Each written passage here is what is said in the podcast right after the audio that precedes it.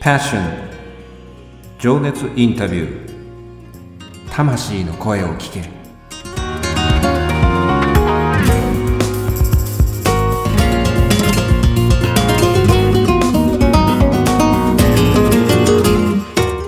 この番組はさまざまな分野で活躍されている魅力的なあの人この人の熱いパッション情熱の根源にある魂の声を5人のインタビューナビゲーターが様々な角度から聞かせていただく情熱インタビュー番組です。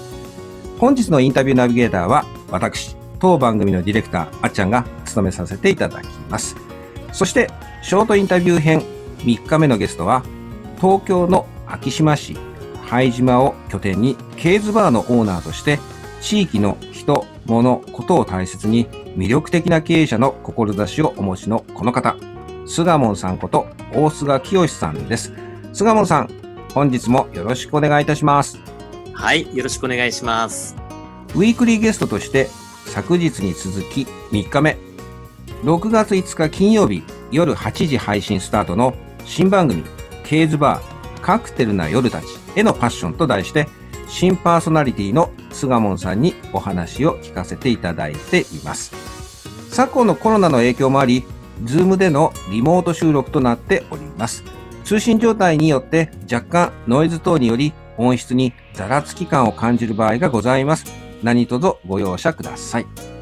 さて、本日のテーマは音楽へのパッションと題して情熱インタビューを進めてまいりたいと感じております。すがモンさん、音楽ってバーの雰囲気を左右しますよね。選曲ってどうしてらっしゃるんですか？はい。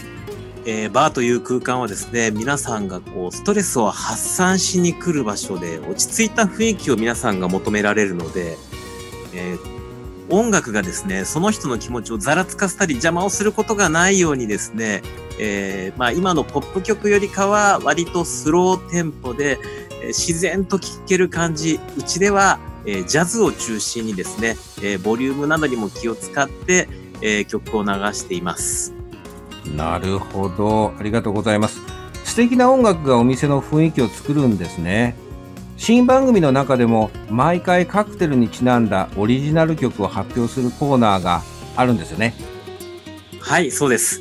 えー、お酒を飲みながらリラックスしながらえー、心地いい気分になれるような音楽を番組の中では紹介していきたいと思っております。楽しみにしております。ありがとうございます。4日目、最終回の明日は、廃島のパッションについて聞かせていただきます。また明日もよろしくお願いいたします。はい、よろしくお願いします。